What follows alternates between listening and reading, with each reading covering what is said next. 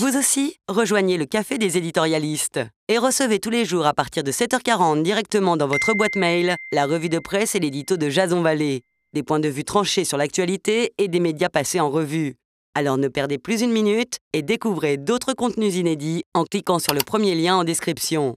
Le Café des éditorialistes, c'est chaque matin l'essentiel de l'actualité, le temps d'un café.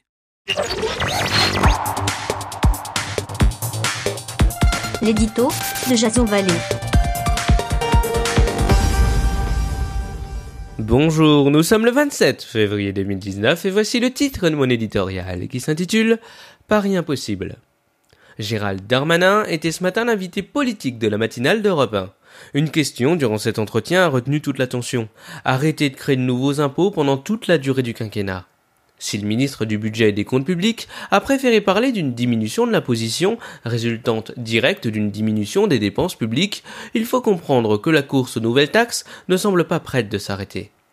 Si le ministre a redit les propos du président de la République qualifiant les Gilets jaunes de, je cite, complices du pire, on sent venir la polémique visant à généraliser les débordements de centre-ville à l'ensemble des manifestants.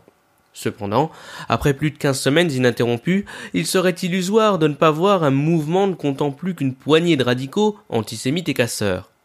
À trois semaines de la fin du grand débat national, les sujets épineux comme la diminution progressive des allocations chômage, la baisse du nombre de fonctionnaires et la loi anti-casseurs, la colère n'est pas prête de s'arrêter.